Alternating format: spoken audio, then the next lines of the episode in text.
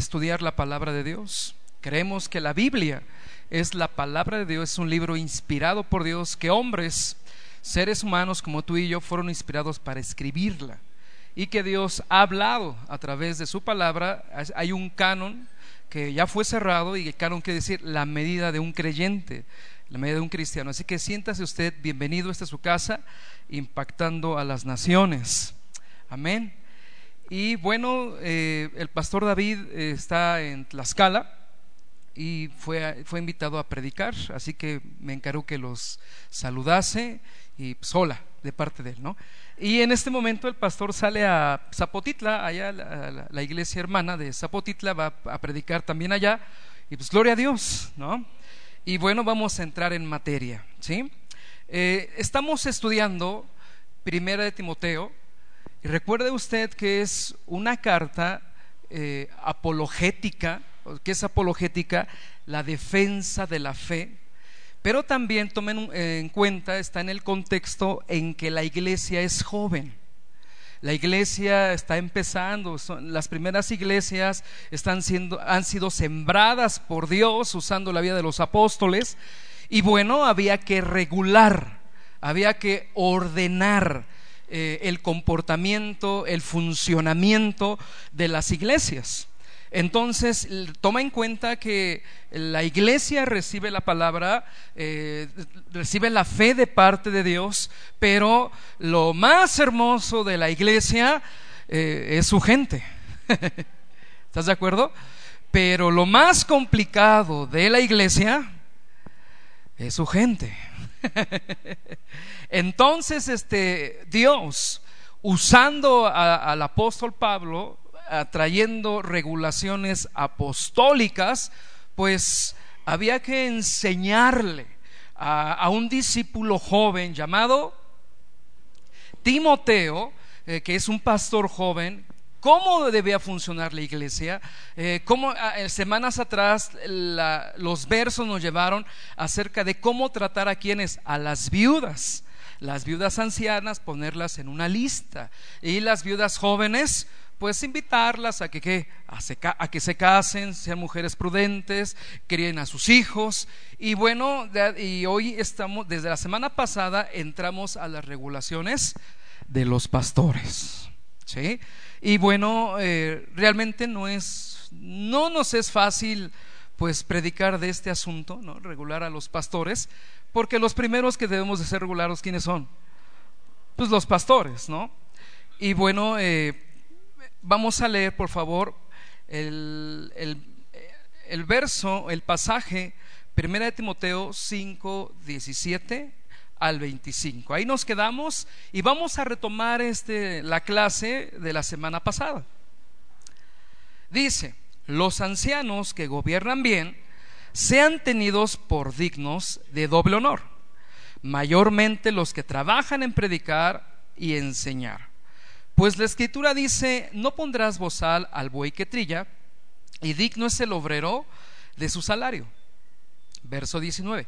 Contra un anciano no admitas acusación, sino con dos o tres testigos. A los que persisten en pecar, repréndelos delante de todos, para que los demás también teman te encarezco delante de Dios y del Señor Jesucristo y de sus ángeles escogidos, que guardes estas cosas sin prejuicios, no haciendo nada con parcialidad. 22. No impongas con ligereza las manos a ninguno, ni participes en pecados ajenos. Consérvate puro. 23. Ya no bebas agua sino usa un poco de vino por causa de tu estómago y de, tus frecuentes enfermedades. Los pecados de algunos hombres se hacen patentes antes que ellos vengan a juicio, más a otros se les descubren después. Y hasta el 25, asimismo se hacen manifiestas las buenas obras y las que son de otra manera no pueden permanecer ocultas. Como ustedes pueden ver, eh, Dios debe de traer una regulación un ordenamiento a, la iglesia. Nosotros los seres humanos por naturaleza somos desordenados. Por naturaleza somos rebeldes. aunque digas no lo recibo, esa es nuestra naturaleza, ¿no? Eh, y, nos cuesta cuestiones de la autoridad, nos cuesta relacionarnos con otros hermanos, ¿no? Muchas veces traemos, venimos del, del mundo y traemos muchos prejuicios, ¿te ha pasado? Y cuando vienes a una iglesia, en este caso a una iglesia cristiana evangélica, muchas veces uno piensa, bueno, el que me invitó, me pagó el taxi, me invitó a desayunar, me, me tratan amablemente, y con una mente del mundo que dices, pues algo quiere. Si no algo quiere, algo le van a dar. ¿No? Y de seguro esto es como una pirámide, ¿no? Como Tupperware o, o como Herbalife, que cada, que cada cliente que lleves te van a dar una comisión. Y así van muchos Y uno viene con, con un escudo, uno viene con, así como, repito, con varias paradigmas y, te das cuenta más adelante que a través de la palabra de Dios que el Evangelio es puro, que Dios es santo, que Dios es un Dios de orden. Pero la iglesia requiere de orden, requiere de seguir siendo eh, renovada en Cristo Jesús. La iglesia, dile al que está a tu lado, si gustas, dile, no es perfecta. ¿Por qué? Hasta ahí. Porque está compuesta de personas como tú y como yo. ¿Sí?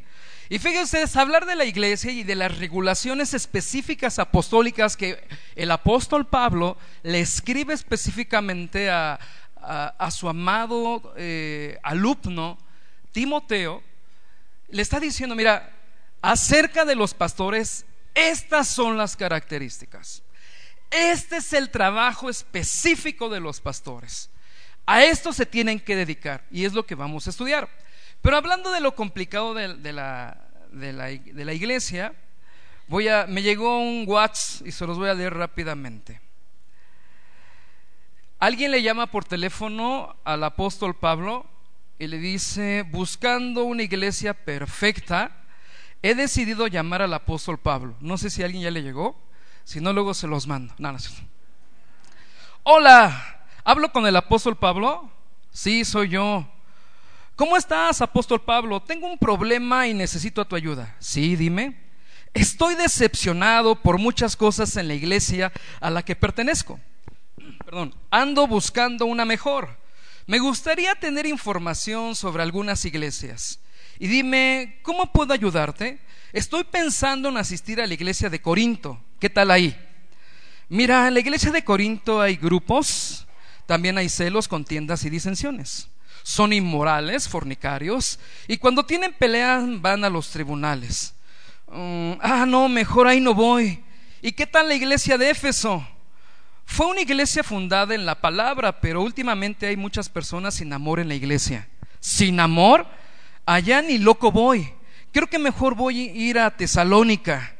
En Tesalónica hay algunos que caminan desordenadamente y no les gusta trabajar. ¿Dices amén? No, no. Y se entrometen en lo ajeno. ¡Guau! Increíble, qué difícil, Pablo. Y si voy a la iglesia de Filipos, Filipos sería una buena opción si no fuera por esas dos hermanas que nunca se ponen de acuerdo en nada, siempre discutiendo. Pero ¿por qué apóstol Pablo no se ponen nunca de acuerdo? No sé muy bien, pero creo que fue por el uniforme de mujeres y algunos decorados de la iglesia. Una quiere de un color y la otra de otro color y así no termina nunca más. Ah, no, tampoco voy a ir ahí, entonces creo que me mudaré a Colosas y buscaré, buscaré allí a Dios. Mira, los colosenses tienen un problema que es doctrinal. Hay herejes que quieren menospreciar a las personas, a la persona del Mesías. La cosa está muy desesperante ahí. Eh, hay también cultos a los ángeles. Todo mal entonces. ¿Y qué pasa si voy a Galacia? en Gálatas hay creyentes que se muerden y se devoran unos a otros. Casi, casi se eh, están por convertir en, dice el apóstol Pablo, Gálatas 5:15, en perros. Y también hay quienes satisfacen los deseos de la carne. Realmente la situación es difícil, ya que también antes de hablar contigo me puse en contacto con el apóstol Juan, que pensé primero en asistir a Tiatira, pero me dijo que Tiatira es una iglesia tolerante a tolerar a una mujer que se dice ser profetiza y enseña la prostitución y a comer sacrificado a los ídolos. Ahí ni loco voy. Luego pensé ir a la Odisea, pero el apóstol Juan me dijo que allí son tibios y yo no quiero que Dios me vomite. Después pensé ir a Pérgamo, pero otra vez el apóstol Juan me dijo que hay algunas doctrinas extrañas, como las de Balaam y las de los Nicolaitas. ¿Sabes, apóstol Pablo? Ya pensé ir a la iglesia de Jerusalén, ya que ahí, es, está, ahí estuvo nuestro Salvador, pero ahora ahí hay, están llenos de murmuraciones y de chismes. Hechos 6.1. Y muchos creyentes doble cara hasta matrimonios que se oponen de acuerdo para engañar al pastor. Hechos 5. ¿Es cierto todo esto, apóstol Pablo? El apóstol Pablo le dice, así mismo es. ¿Y qué puedo hacer, Pablo? Es simple. La iglesia desde el punto de vista humano es imperfecta, pero Dios la está trabajando. Has olvidado lo que le escribí a los Efesios, a fin de presentársela a sí mismo una iglesia gloriosa que no tuviese mancha ni arruga ni cosa semejante, sino que fuese santa y sin mancha. Pronto seremos la iglesia perfecta, la congregación de los primogénitos que están inscritos en los cielos. Hebreos 12:23. Entonces te doy un consejo muy importante, dice el apóstol Pablo no busques una iglesia perfecta. Busca al Señor Jesús en una iglesia que enseñe la sana doctrina que está escrita en la Biblia. Muy bien, apóstol Pablo, no me cambiaré de iglesia por problemas superfluos, leer más la Biblia y consagrarme más al Señor y convertirme en un cristiano obediente. Hasta la vista, apóstol Pablo. Dios te bendiga. Sí, wow. Chao. Bye. Dile está a tu lado, ¿qué te parece? Hace dos mil años el comportamiento social cristiano era muy parecido al de hoy. hace dos mil años los problemas que tenía la iglesia al ser joven, al iniciar, eran muy semejantes a los de hoy día. Pero benditos es Dios que Dios tiene misericordia y tiene paciencia de usted y de mí. Créeme, te lo puedo decir viéndote a los ojos. Los primeros que necesitamos arrepentirnos y buscar del Señor somos los que nos decimos pastores. ¿Sí? Y bueno, retomando la clase, eh, vamos a enfatizar el verso 17. Los ancianos que gobiernan bien sean tenidos por dignos de doble honor, mayormente los que trabajan en predicar y enseñar. Eh, estamos hablando la semana pasada, solo para recapitular, la palabra anciano se refiere a los pastores, ¿sí? a los encargados, a los responsables. El, pastor Arsenio nos enseñó que hay varias, varias palabras que se usan en la Biblia para referirse a los pastores. ¿Se acuerdan cuáles son? Una es ancianos, otra es obispos, otra, perdón, allá atrás.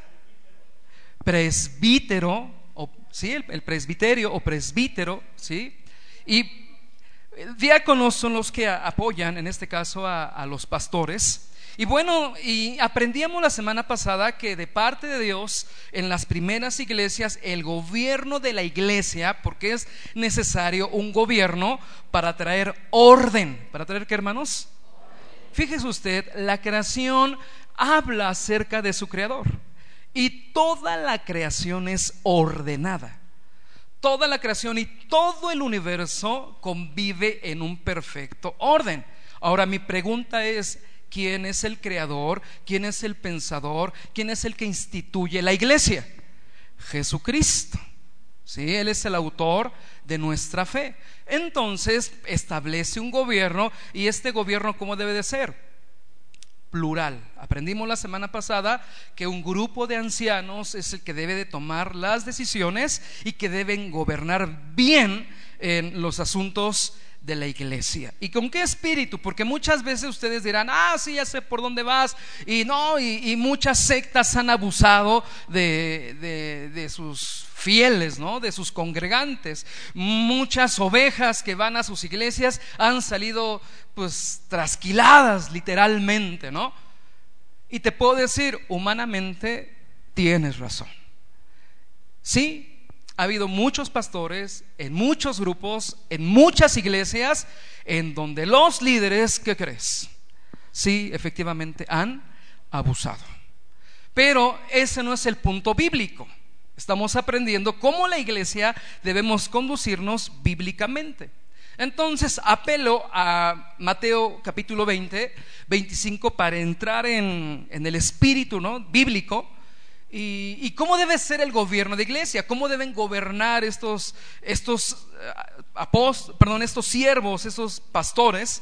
Dice en verso 25, entonces Jesús llamándolos dijo, ¿sabéis que los gobernantes de las naciones se enseñorean de ellas? Y los que son grandes ejercen sobre ella potestad, poder.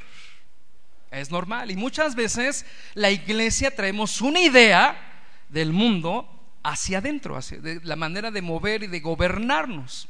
¿sí? Pero el verso 26, fíjate de la aclaración, mas entre vosotros no será así, sino que el que quiera hacerse grande entre vosotros será vuestro servidor. Y el que quiera ser el primero entre vosotros será vuestro siervo. Y fíjese algo rotundo de Jesucristo. Verso 28. Como el Hijo del Hombre no vino para ser servido, sino para servir y para dar su vida en rescate por muchos. La semana pasada el pastor Arsenio específicamente nos habló de dos funciones de los pastores, que está en el verso que acabamos de leer en el verso 17. ¿Sí? Y una de ellas es gobernar, que hoy no lo vamos a ver. La próxima semana el pastor David es el que va a dar este tema. Y hoy voy a terminar el desarrollo del trabajo de predicar y enseñar. ¿Sí, hermanos? Vamos a, a seguir con aclarando y estudiando esto. Verso 17, lo vuelvo a leer, los ancianos que gobiernan bien, tiene que haber un gobierno en iglesia, tiene que, ser, tiene que ser plural, tiene que ser un grupo, sean tenidos por dignos de doble honor, mayormente los que trabajan en predicar y enseñar. Y, fíjese usted, el ministerio de enseñanza que tienen los pastores dentro de la iglesia, de acuerdo al texto, una de las funciones principales de los pastores es predicar y enseñar. Y tenemos que hacerlo de una manera responsable. ¿Sí? ¿Por qué? ¿Qué es lo que tengo o tenemos que enseñarte? Digo conmigo, la palabra de Dios. Y todo lo que se te enseñe en la iglesia, en el altar, tiene que ser 100% bíblico. ¿Sí? Eh, de acuerdo a las funciones principales, los pastores tienen que predicar y enseñar. Y, en esa predicación y en esa enseñanza hay algo muy importante, instrucción. Algo muy importante que tú y yo necesitamos para la vida es la instrucción que viene de parte de Dios. Créeme, mis consejos te pueden servir algo, mis vivencias te pueden servir de algo, pero la instrucción de Dios es la que usted y yo necesitamos. De ahí a que la iglesia de repente tiene diferentes reuniones, reuniones de damas, reuniones de jóvenes, mentoreos. ¿Y cuál es el propósito? Ah, ah, reunión de jóvenes. Ah, no, instruirte. Joven, necesitas instrucción para tu vida. Hermanas, usted requiere de instrucción para su vida. Amén. Porque por naturaleza estamos envueltos de error. Entonces los pastores nos vemos obligados a impartir instrucción, pero no de parte nuestra, de parte de Dios. ¿Sí? En lo público y en lo privado. Entonces, Dios ha provisto, fíjense ustedes, Dios ha provisto de pastores, de ancianos, para que suplan una parte importantísima en la dieta espiritual de los hermanos. Así como usted y yo nos alimentamos, y la idea es que nos alimentemos sanamente, espiritualmente la palabra de Dios, la instrucción de Dios también es alimento espiritual a nuestras vidas. Si usted está anémico espiritualmente hablando, o una de dos, o es nuestra responsabilidad como pastores que no lo hemos nutrido bien, o es responsabilidad de usted que no ha venido a la mesa del Señor a servirse, al buffet de Dios. ¿Cuál de los dos será? Fíjese usted, Hechos 20:28 dice, por tanto mirad por vosotros y por todo el rebaño en que el Espíritu Santo os ha puesto por obispos. Ya aprendimos que obispos es pastor, para apacentar la iglesia del Señor. La palabra apacentar es darle de comer cuidarle, llévale por buenos pastos, la cual ganó por su propia sangre. La iglesia es de Cristo. La iglesia no es nuestra, tú le perteneces a Jesucristo. Nosotros no tenemos, como lo leímos hace un rato, que enseñorearnos de ustedes. Usted le pertenece a Cristo. Como creyentes recibimos la capacidad de desear, porque muchas veces en nuestra naturaleza, escúchame bien, en la carne nos gusta lo que nos hace daño. ¿Te ha pasado? A ver, hermanos, son las 12 del día, casi casi. Híjole, ya se me está acabando el tiempo. Las 12 del día, ya empieza a hacer hambre. ¿Qué prefieres? ¿Una ensalada de lechugas o acá unos chamorros de carnitas? A ver, hermano, saque a relucir su carne dicen los hermanos, las dos cosas. Pero ¿sabes cuál es el problema nutricionalmente hablando? Es que los niños y las personas a las que les gusta la chatarra, su cerebro hace que repelen qué? Las cosas sanas. Si usted a su hijo le da sabritones, papitas, juguitos, fruits y todo eso, ¿qué cree que a su hijo no le va a gustar? Empezando por usted las verduras. Ahora escúchame bien, hablando espiritualmente hablando, muchas veces usted va a recibir del altar cosas que no le agradan, pero que son sanas, pero que son necesarias. Por ejemplo, el día de ayer en la reunión de jóvenes el tema fue un poco difícil. Hablamos acerca del infierno. Gloria a Dios, ¿no? Y los chavos, créeme que estaban así como... Y al final ya para suavizar la, cosa, porque pues cuando te hablan del infierno, dice, órale, no, no inventes. Más cuando hoy día la sociedad ha suavizado todo, ¿no? Y muchos dicen, el infierno es tu suegra. No, el infierno es este aquí en esta tierra. Entonces bíblicamente empezamos a estudiar qué es el infierno, rápidamente, ¿no? Y al final para suavizar la situación, miren muchachos, aunque no lo creas, yo sé que es un tema difícil de recibir, pero es doctrina cristiana y está en la Biblia. Y el primero que habló y el que más habló del infierno, ¿quién crees que es? Cristo. ¿Por qué? Porque murió para salvarnos de una muerte y de una condenación eterna. Les digo, mira, todos los jueves yo me encuentro con hombres eh, allá en el penal que tienen condenas de 30, 70 años, otros tienen dos condenas de 40 años y así. Y digo, órale. Pero hablar del infierno estamos hablando de una condenación que eterna. Aunque no lo creas, si sales temeroso de aquí y dices, Dios me está viendo y, la salvación es por fe y es por gracia, di, gloria a Dios. Porque quieras o no, estás recibiendo sabiduría. Porque el principio de la sabiduría es el temor. Y mira, si hoy, y saben así los chavos, ¿no? Y si hoy sales temeroso, gloria a Dios. Si Dios dice la palabra, no le temas al que mata el cuerpo, temele al que puede echar tu alma al infierno.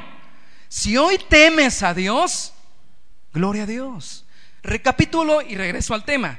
Hay veces que los pastores, como en este caso, tenemos que dar temas que no son muy agradables a los oídos, no son psicología cristiana, échale ganas, tú puedes, descubre al campeón que hay este, en ti. No, pero son necesarios en nuestra dieta espiritual. Amén, hermanos. Pero, escúchame bien, el desear la palabra de Dios, el desear escuchar el brócoli de Dios, las acelgas de Dios, la proteína de Dios, ¿qué más? Las zanahorias de Dios, las ensaladas de Dios, créeme que eso es un milagro. Y solamente Dios pone en nosotros ese deseo de recibir la exhortación de Dios. Amén. Yo a veces uno, uno, dice como pastor, órale, el pastor hoy así vino, pero tremendo, ¿no? Ahora sí nos exhortó. Y uno, uno como, apoyo del pastor, uno dice, híjole, a ver cómo sale la iglesia. Y sale, y ves que la iglesia sale gozosa. Y uno dice, creo que entre más les dan, más les gusta que les den. Pero ¿qué es eso, hermanos? Es Dios poniendo en tu corazón el deseo de escuchar la doctrina sana, porque sabes que es por tu bien y que a fin de cuentas la sana doctrina está librando tu alma del mismo infierno. ¿Sí? Salmo 119, 97 dice, oh, cuánto amo yo tu ley, todo el día ella es mi meditación. Ese es un milagro. Porque recuerda que traemos una mente carnal, traemos una mente dada al vicio, tenemos una mente llena de doble sentido, doble moralidad. Y que de repente el, el salmista diga, cuánto amo yo tu ley, estoy meditando en ella. Es un milagro de Dios. En el verso 130 dice, la exposición de tus palabras alumbra, hace entender a los simples. Fíjese usted que la palabra exposición significa apertura, es decir, que Dios abre nuestra mente, Dios abre el corazón de los creyentes, los pensamientos de los creyentes. Dios revela los textos que están velados para nosotros. ¿No les ha pasado que de repente hay textos que incluso los conoces, son clásicos, y de repente está la exposición del pastor o de un pastor y dices, ¡guau! No lo había visto así, no lo había comprendido. ¿Qué está sucediendo? Una apertura. ¿Una qué, hermanos? Una revelación de parte de Dios. Los textos, muchos textos, muchas veces están velados para los incrédulos. Jesucristo dijo, Mateo 13:9, el que tenga oídos para oír, oiga, como diciendo, el que lo pueda entender, compréndalo. ¿Qué tenemos que hacer? Dios, abre mi entendimiento. Revélame tu palabra que sea tu palabra la que domine y gobierne mi vida y mis sentidos. ¿Sí? Amén, hermanos. Somos iglesia cristiana evangélica y es la palabra de Dios la que debe de presidir. Entonces, hermanos, el Espíritu Santo abre nuestra mente, es un milagro de Dios. E, y expone la escritura a nuestra mente y nos permite entenderla. Dios permite que, podamos comprender sus principios, sus verdades. Por eso, hermanos, usted y yo, cada vez que nos reunimos, nos exponemos a la palabra de Dios. Es bueno que te expongas a la palabra de Dios. ¿Sí? Tú y yo como cristianos, como escogido de Dios, necesitas palabra. ¿Sí? El que inventó la iglesia es Jesucristo. No es un pastor que diga, ay, si nos congregamos, ¿y qué hacemos? Pues cantamos y luego pues levantan las manos y luego oramos. No, hermanos. El punto medular de nuestras reuniones es obviamente glorificar a Dios y exponernos ustedes y yo a la palabra. Mateo 13:10, fue usted algo tan hermoso. Entonces acercándose los discípulos les dijeron, ¿por qué les hablas por parábolas? ¿Qué son las parábolas? Historias. Él respondiendo les dijo, porque a vosotros os es dado saber, escúchame bien, los misterios del reino de los cielos. ¿Qué privilegio tienes al ser iglesia de Jesucristo? Que a ti se te es revelado el misterio del reino de los cielos. Mas a ellos no se les es dado. La Biblia dice en Romanos que su benignidad nos guía a dónde? Al arrepentimiento. Y hoy día se ha tergiversado mucho la benignidad de Dios. Ah, es que Dios es bueno porque me fue bien en mis vacaciones. Gloria a Dios. Ah, Dios es bueno porque me ascendieron en el trabajo. No, hermanos, esa es su gracia común. Su benignidad nos guía al arrepentimiento. Y una vez que te arrepientes, se te es revelado el reino. Ahora una pregunta de examen, hermanos. Amada iglesia, ¿cuál es el requisito para ser parte de la iglesia de Dios? Para que se me revele el reino. Algo tan interesante. Si vienes por primera vez, esto te interesa. Arrepentirnos. ¿Qué más? Nacer de nuevo ¿Qué predicaban los apóstoles? Arrepiéntete y cree. ¿La salvación es por obras? ¿Por qué es, hermanos? Entonces, si naces de nuevo del agua y del espíritu, de la palabra, si se te predica el evangelio, bienvenido al reino de Jesucristo. Requisito es arrepiéntete y cree. ¿Cuál es el requisito, hermanos? Qué bueno que el Evangelio es para altos, chaparritos, gorditos, delgados, blancos, morenos, siempre y cuando te arrepientas y creas. Amén.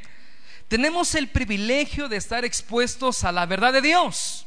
Porque escúchame bien, hay personas muy calificadas, hay personas muy estudiosas de cuestiones bíblicas.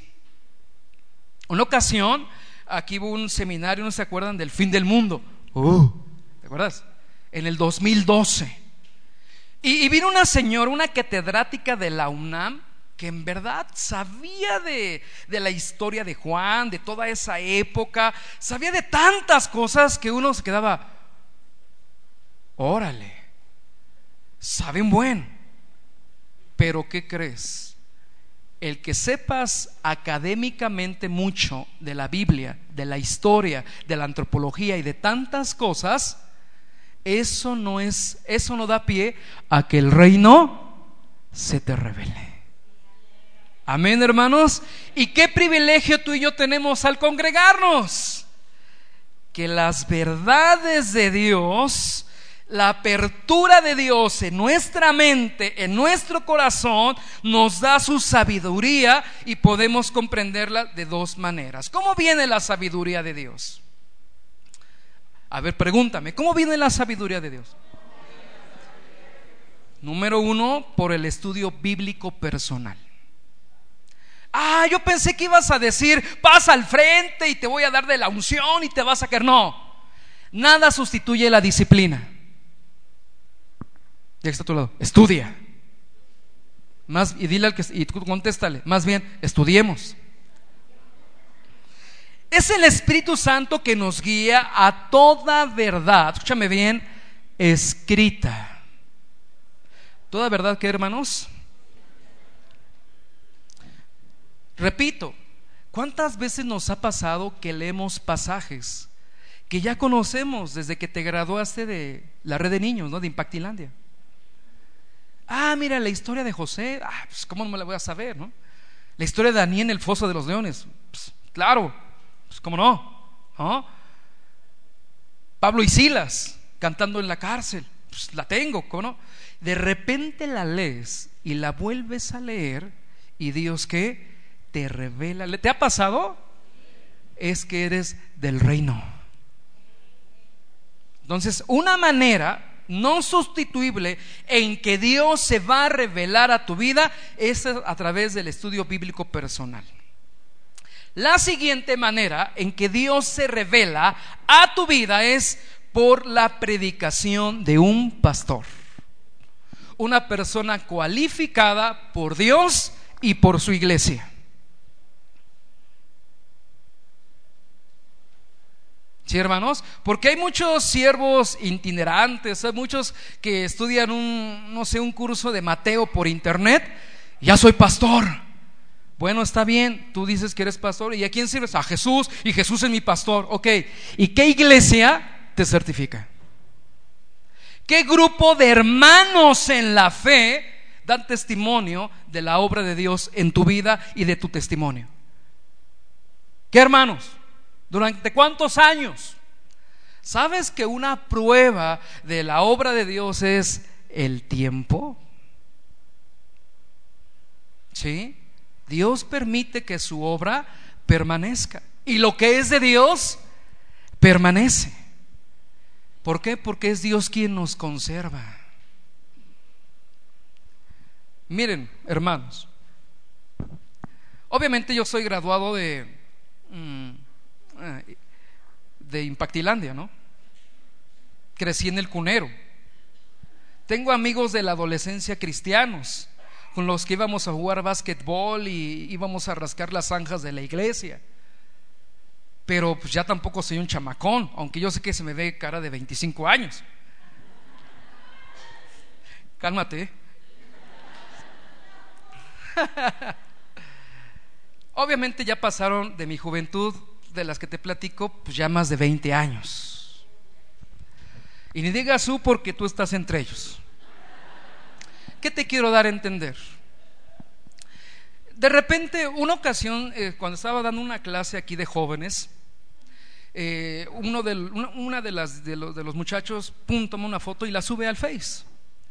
Y de repente pues, me contacta alguien, ¿no? De, uh, de, la juventud, ¿no? Uh, Oye, Mac, no inventes. Sigues enseñándole a jóvenes. Sí, sí, gracias. Pues, ¿cómo le haces que, que yo no he podido? Ya he tomado decisiones muy malas. Estoy lejos del Señor. ¿Te ha pasado, hermano? Así? Mira, si yo hiciese un recuento de todos mis hermanos en la fe, ¿cuántos estamos sirviendo al Señor? Híjole Éramos un grupo como de 100 jóvenes en aquel entonces. Muy pocos. Y yo creo que esa persona esperaba que diga, no, mira, te tienes que levantar temprano, aleluya, ser disciplinado y tener un buen pastor, a su nombre. No. Mira, ha sido Dios quien nos ha preservado, quien nos ha conservado. Porque yo cada vez más descubro mis debilidades. Créeme que no soy yo. ¿Quieres saber algo? Le decía, ríndete al Señor. Ya no pelees por Dios. Es que la iglesia, es que tantas... Mira, cálmate y cállate y ríndete al Señor. Y quizá Dios tenga misericordia de ti. ¿Quién es el que nos preserva, hermanos? ¿Estamos aquí por muy buenos? ¿Por muy fieles? No, ha sido su gracia. ¿Por qué digo esto? Porque hay muchas personas que no se quieren congregar. Porque hay muchas personas que le tienen tirria, no sé qué sea tirria, a los pastores, a los siervos. ¡Ah! Yo con, ¿Has escuchado esto? Yo con Cristo todo. ¿No? Ah, y hasta le sale lo inglés, ¿no? Love and Jesus. Ah, pero con la iglesia y con los pastores los odio con odio jarocho. Entonces se escudan en este texto. Primera de Juan 2:27, pero la unción que vosotros recibiste de él permanece en vosotros. Y no tenéis necesidad de que nadie os enseñe. ¿Alguna vez te ha tocado alguien así? Ya ves, aquí está la Biblia. Nadie me tiene que enseñar. Dios se tiene que revelar a mi vida, aleluya así como la unción misma os enseña todas las cosas, si es verdadera y no es mentira, según ella os ha enseñado, pero al final fíjate de las palabras del apóstol Juan, permaneced en él. Fíjese usted que Juan está hablando acerca de los falsos maestros, haciendo esa aclaración. Y él está diciendo, les he escrito acerca de los que quieren engañarles no tienen necesidad de los que están engañando, te enseñen. su unción, su espíritu te da la capacidad de discernir. Jamás está diciendo no te congregues. Jamás está diciendo tú lo sabes todo, tú eres mi, mi ¿cómo se llama? Mi predilecto, te voy a enseñar todo. No, Dios estableció su reino. Amén, hermanos. Fíjese usted que los pastores están investidos con la autoridad de Dios para dar a conocer la verdad. Los pastores están investidos con la autoridad de Dios, pero con un propósito y con un proyecto. ¿Cuál es?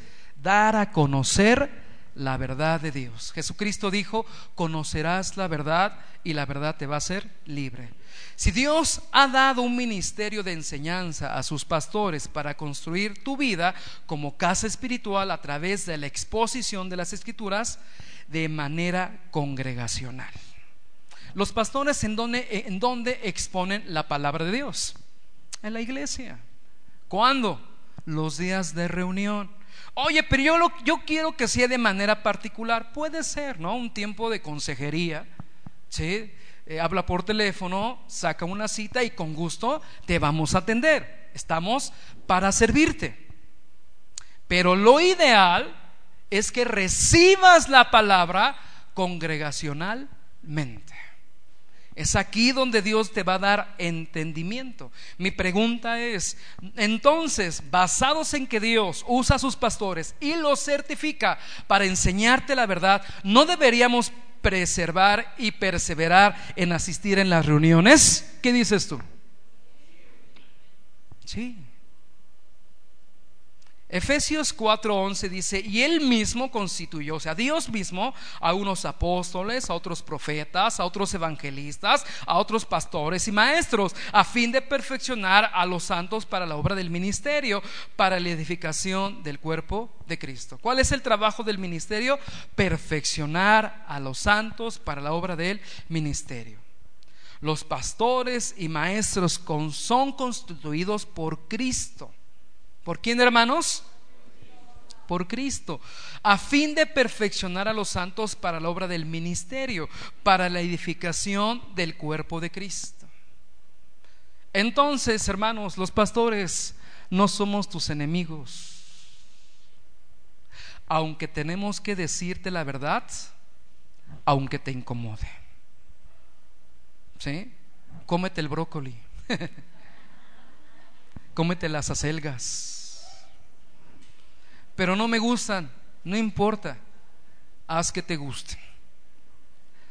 Todos los creyentes tenemos el deber delante de Dios de exponer la verdad de Dios, todos, no tan solo los pastores, una aclaración.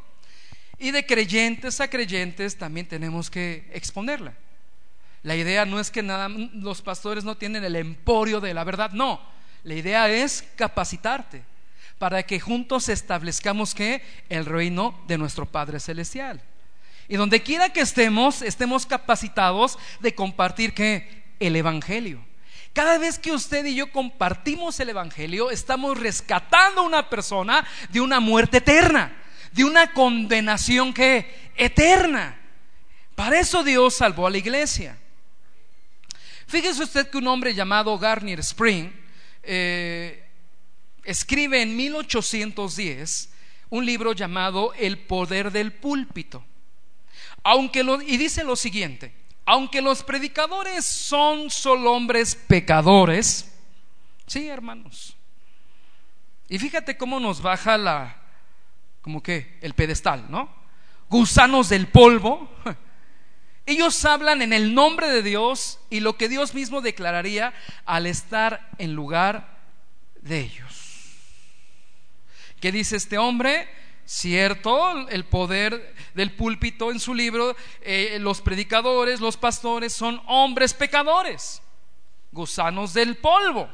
Ellos hablan el nombre de Dios y lo que Dios mismo declararía al estar en lugar de ellos.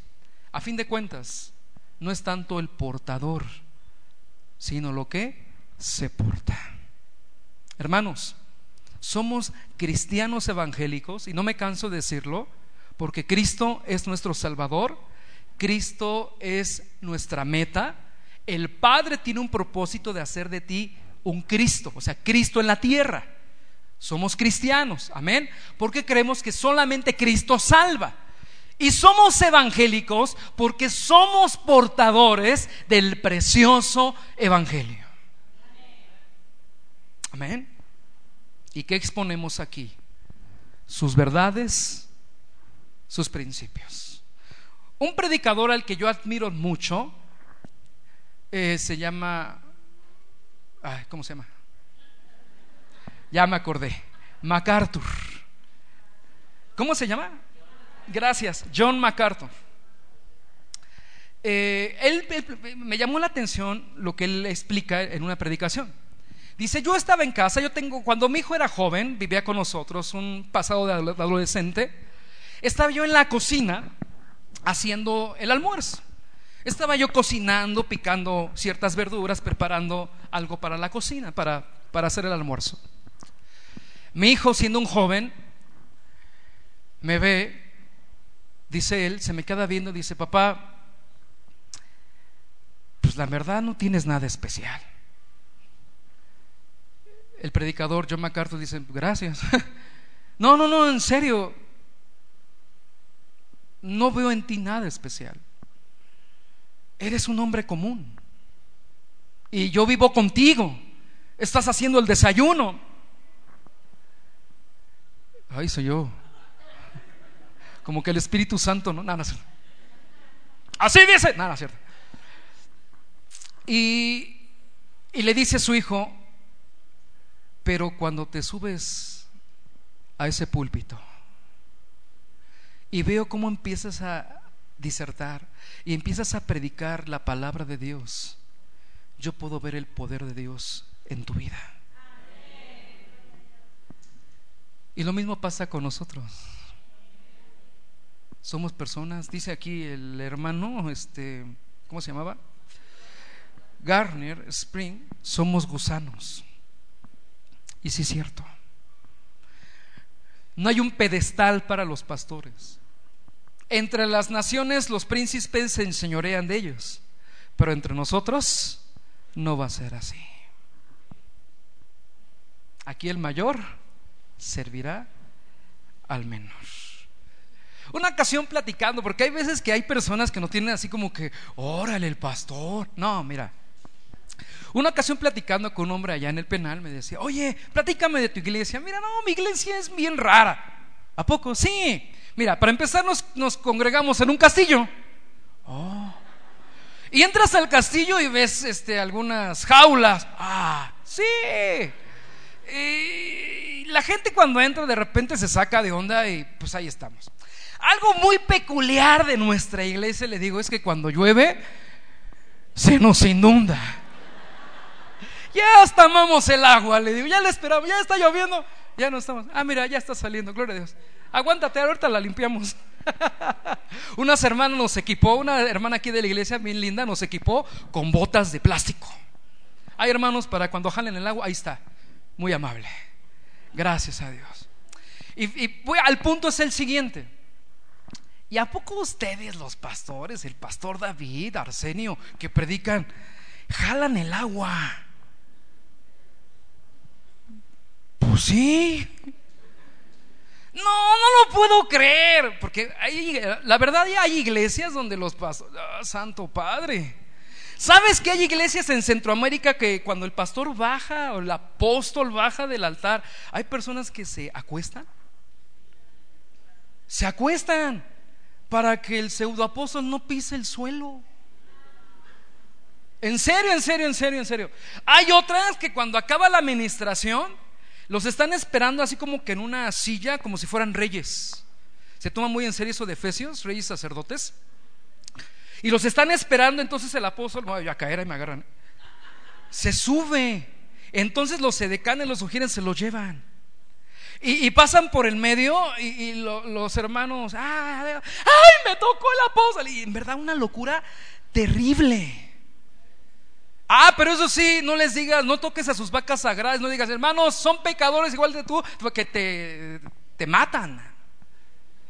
Regresando al punto, este hombre me decía, ¿a poco ustedes jalan el agua? Sí. Y quiero explicarles, les digo, o somos siervos, Perdón la expresión. Bueno, mejor no la digo. Bueno, ya te la voy a decir. O somos siervos o somos payasos. Se queda. No, pues sí, ¿verdad? Pues sí. Dile al que está a tu lado, somos siervos. Muy espiritual, ¿verdad? Se oye, gloria a Dios. Entonces, hermanos, recapitulando, cuando se expone la palabra de Dios, son los pensamientos de Dios bajados a tu mente y a tu corazón. Y es el Espíritu Santo el que trae la apertura y lo puedas comprender y lo puedas vivir. Es cuando cristianamente hablamos, y decimos, sus palabras hicieron carne en mi vida. El Señor Jesús dijo lo siguiente, toda potestad me es dada en los cielos y en la tierra. Por tanto, id y haced discípulos a todas las naciones, bautizándolos en el nombre del Padre y del Hijo y del Espíritu Santo. ¿Por qué dijo eso a sus discípulos? Porque estaba invistiendo a sus discípulos con esa autoridad que vino de parte de Dios Jesús les estaba diciendo, tengo autoridad para enviarlos y ustedes tienen autoridad para ser discípulos porque yo les envío. Algunos dicen que esa autoridad fue dada nada más a los apóstoles. El Señor estaba autorizando a todos aquellos que Él llamara para predicar su verdad. Hombres respaldados por la autoridad de Jesucristo. Por eso más adelante dice, como me envió el Padre, así yo os envío. Juan 20, 21. Mateo 10, 40 dice, al que a vosotros recibe, y se refiere a la persona, pero también se refiere a las palabras, a la enseñanza, a mí me recibe. Al que me recibe a mí, recibe al que me envió. Entonces podemos llegar a una pequeña deducción. ¿Cuál es? Es la siguiente.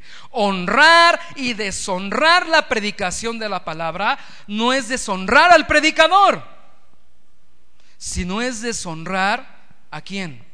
A Dios, que es el que inspiró la Biblia, la palabra de Dios.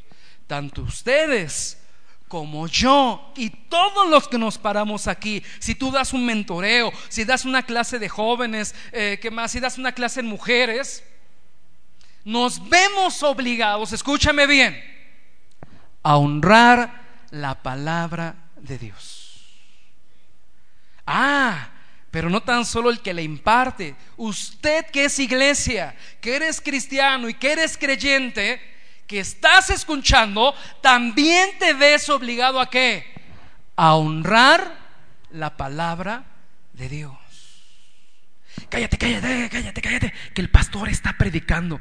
No es el pastor, aunque hay una investidura, es la palabra. ¿Qué dije, hermanos?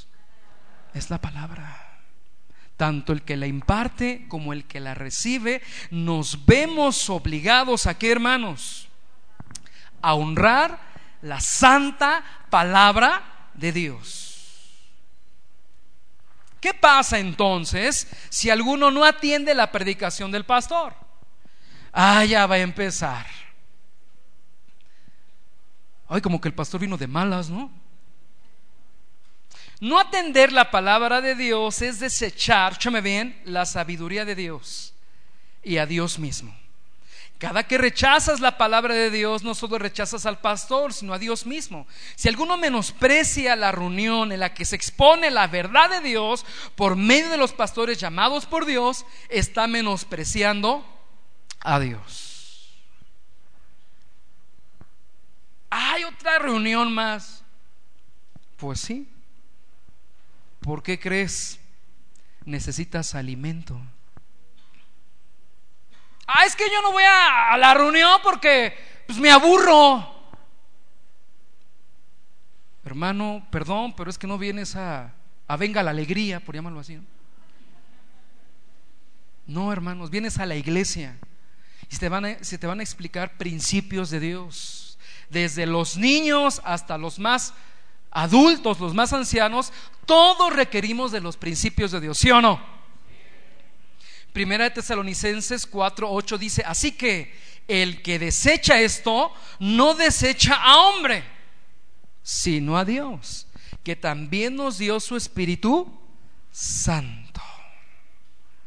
Entonces tenemos que honrar su palabra, tenemos que reverenciarla, tenemos que amarla, tenemos que cantarla, tenemos que aprenderla. Es nuestro alimento, es nuestra dieta espiritual. Y fíjese usted, Dios ha permitido algo en la historia del hombre. Predicar la verdad de Dios ha llevado a muchos hombres en la historia de la iglesia a enfrentar los poderes temporales de este mundo por causa de la predicación del Evangelio. Mira, si nosotros endulzamos los oídos de la gente, esto se llena, ¿sí o no? Curso, cinco puntos para que te conviertas en un campeón. Cinco puntos para convertirte en millonario, para la gloria de Cristo. Y así temas que, que realmente pues no cambiarían tu vida, en esencia. Pero predicar la verdad, predicar el Evangelio verdadero, en la historia cristiana no ha sido fácil. Empezando por los apóstoles, empezando después por la primera iglesia. Y después durante toda la historia. Y les tengo algunos ejemplos históricos. Hubo un hombre llamado John Hoss. 1415. Hoss fue sentenciado a muerte por hereje y entregado a las autoridades católicas romanas para ser incinerado en la hoguera. ¿Por qué? Por predicar el Evangelio. Otro hombre muy conocido en la historia, Jerónimo Savonarola, 1452-1498. En 1472 compara a Roma con la antigua y corrupta Babilonia. Atacó al Papa Inocencio VIII como el más vergonzoso de toda la historia con el mayor número de pecados, la reencarnación del mismísimo Satanás, según él. En 1498 el Papa ordenó su arresto y su ejecución. Sé que conoces a este hombre, Martín Lutero. En la dieta de Worms, él dijo lo siguiente, porque decía, le dijeron, o te retractas o ya sabes. Ustedes saben que él clava, ¿no? ¿Cuántas tesis? 95 tesis. En donde el bastión es, la salvación es por fe. Y bueno, él dijo lo siguiente, fíjese usted, en, medio de esa, de esa dieta, bueno, de esa, ¿cómo se llama? De ese juicio, por llamarlo así, donde estaban príncipes, gobernadores de ese mundo antiguo, gente muy renombrada. Fue un juicio histórico. Él dijo lo siguiente, escúchame bien, mi conciencia está atada a la escritura. ¿Cuántos pueden decir eso? No puedo ni quiero retractarme de lo que he dicho. Gracias. Mi conciencia está atada a la escritura. Mi pregunta es, amada iglesia, ¿con base a qué tomas tus decisiones? ¿A los consejos de la abuela? ¿Del compadre Chon?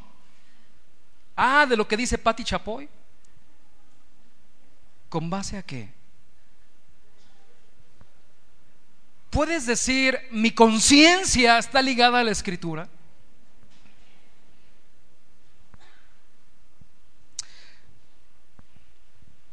Cuando Pedro fue enviado a casa de Cornelio a predicar, Cornelio dijo en Hechos 10:33, así que luego envié por ti y tú has hecho bien en venir. Ahora, pues todos nosotros estamos aquí en presencia de Dios para oír todo lo que Dios te ha mandado.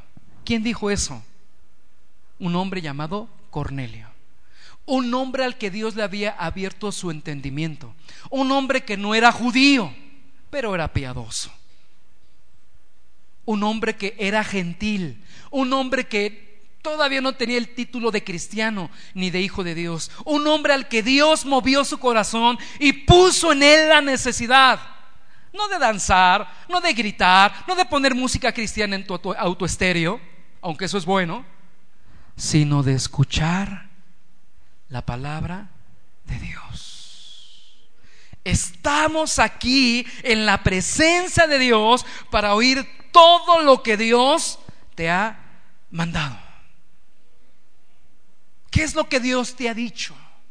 Pedro, sabemos que andas por el mundo, porque así decían, ahí vienen aquellos que, que vuelven el, el, mundo, aquellos que vuelven el mundo de cabeza a través de su enseñanza.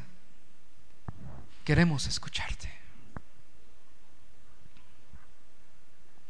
¿Crees que debe haber orden y reverencia cuando la palabra de Dios está siendo predicada? ¿Qué dice usted?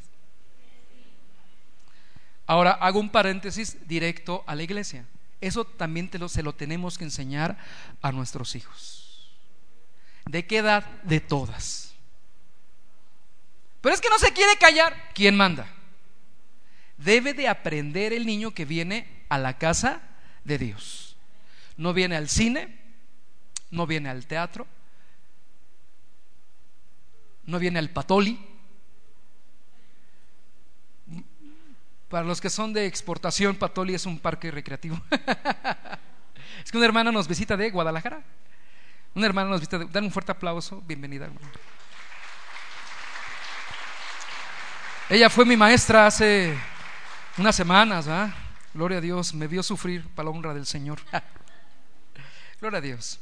Hechos 6, 2 al 4. Entonces, debemos aprender a reverenciar que la palabra de Dios. Escúchame bien, no es el culto, aunque es importante. No son las canciones, aunque son importantes. ¿Qué es, hermanos? Tú dilo. La palabra de Dios. Y estamos convencidos que cuando estudiamos la Biblia estamos abriendo los pensamientos de Dios.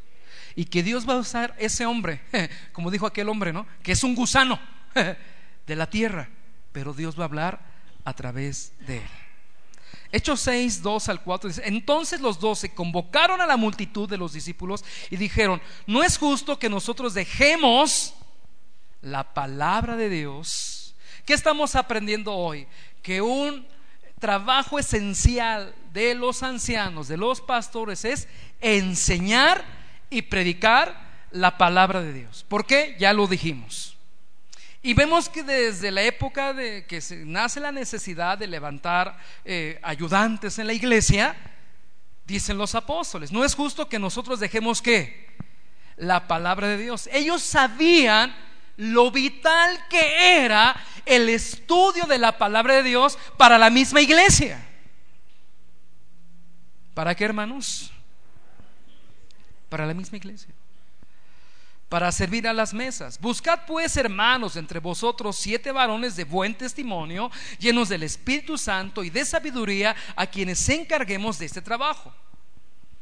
Y fíjate lo que dice el apóstol. Pedro, si no me equivoco.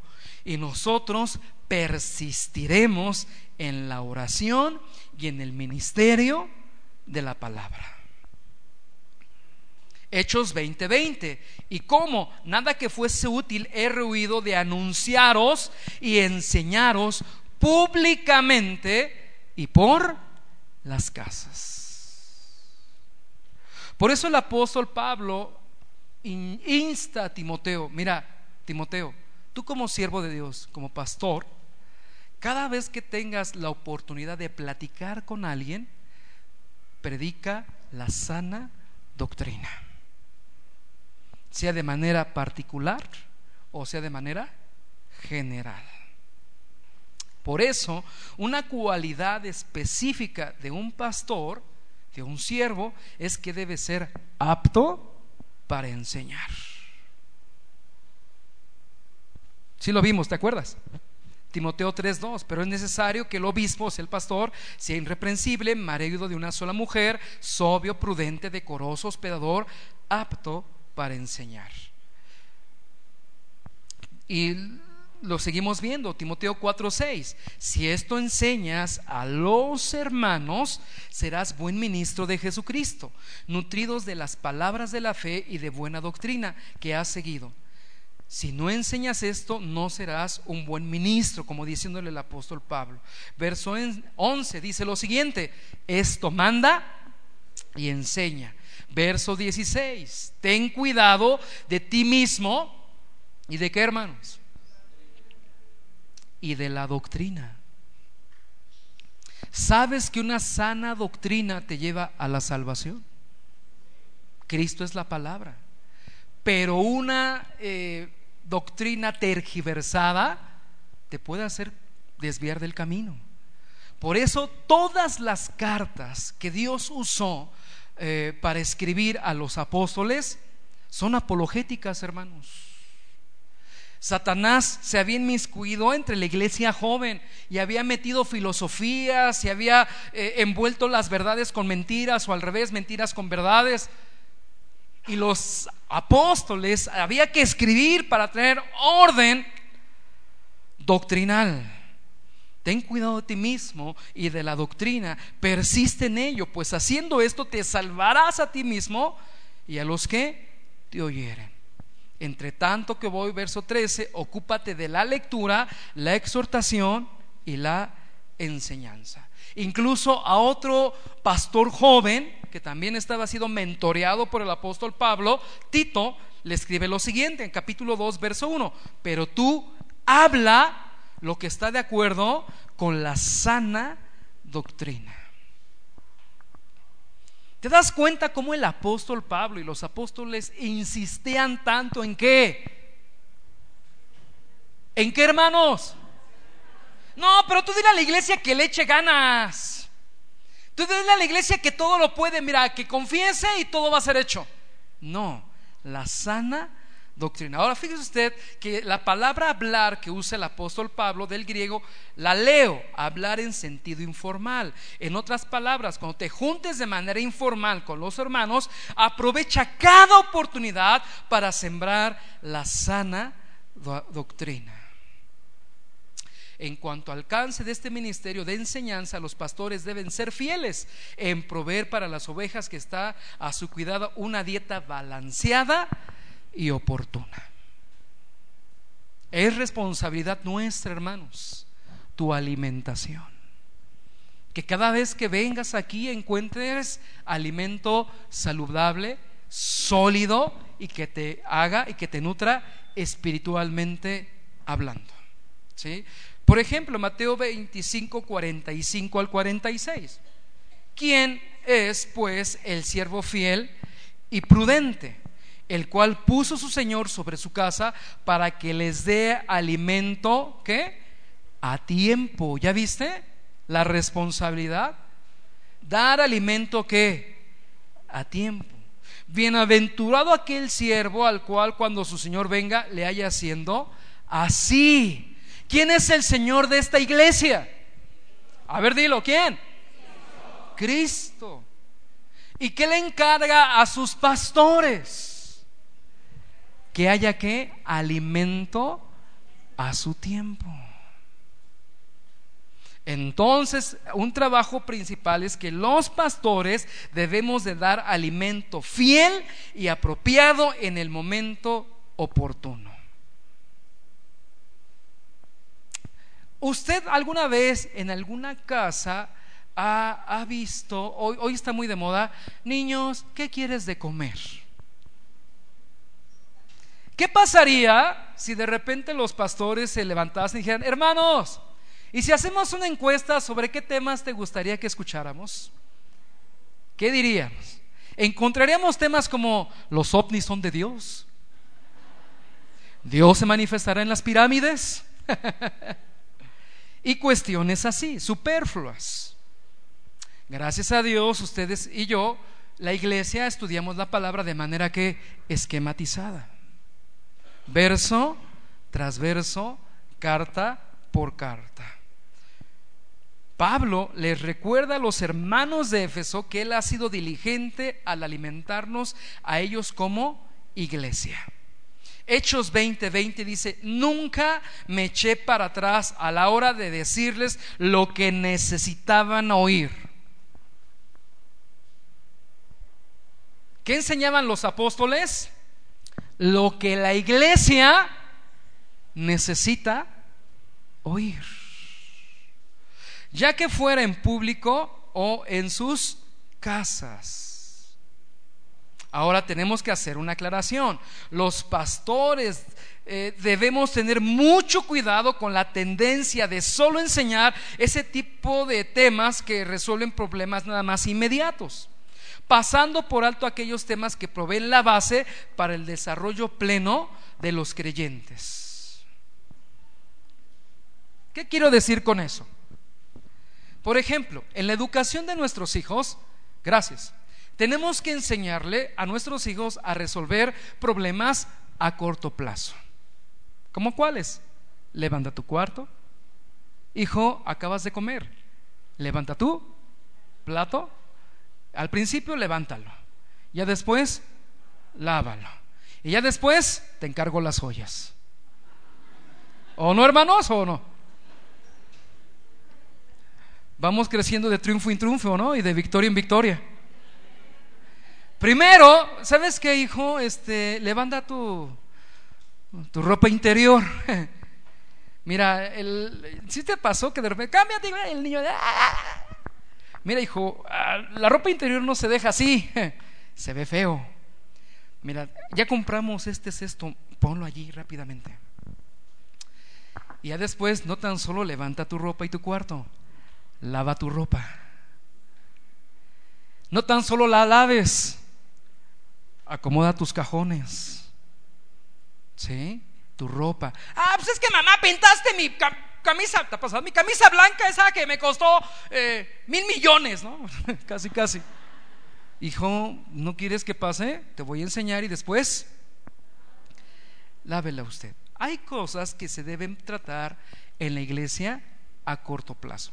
Créemelo, créemelo. Yo, la iglesia a mí me educó. Créemelo, o sea, yo recibí de mi papá, mis padres, la formación cristiana. Pero yo aquí en la iglesia, rápidamente, hace algunos años, algunos lo recordarán, fui edecán. Y muchachos, tenía como, no sé, algunos años. Muchachos, para el domingo de corbata roja, con camisa azul marino. ¿Quién sabe quién ponía las combinaciones? Pero igual que hoy día. No, no es cierto. Tenía que salir, ¿verdad? No, no es cierto.